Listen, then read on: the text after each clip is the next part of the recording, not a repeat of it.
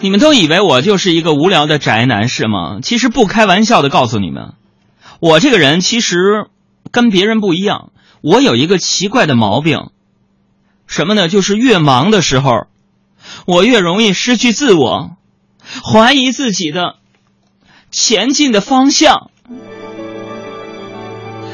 那大概是在十五年前吧，我的妈妈告诉我，女人喜欢学习好的男人，我信了。我开始拼命的学习。十年前，我妈告诉我，女人喜欢勤劳的男人，我信了，承包了我家里所有的家务劳动。五年前，我妈告诉我，女人喜欢会做饭的男人，我信了，只要我休息在家，晚上我妈就可以看晚上黄金档的节目了。但是现在，我就想问问大伙儿这样的一个问题：你们能不能诚实的回答我？我这个人实在太实在了，你们别骗我。就是，你们确定我妈跟我说女人会喜欢织毛衣的男人吗？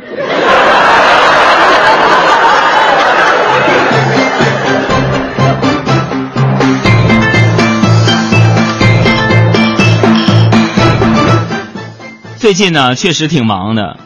昨天晚上呢，从爱奇艺做完那个晚安朋友圈的节目，打车回家，啊，我说杨哥，你都那么知名主持人来打车啊？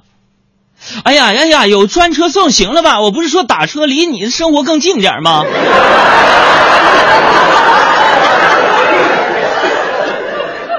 开玩笑啊，其实是打车，杨哥还没火到那份儿上。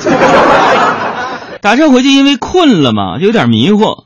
我就把那个滴滴打车点成了滴滴代驾。你想想什么后果？滴滴打车跟滴滴代驾能一样吗？啊，那哥们就来了，来了之后我俩就，你瞅瞅我，我瞅瞅你，瞅了二十多分钟。然后我就问他，我说哥哥们儿，你车呢？他问这哥们儿，你你车呢？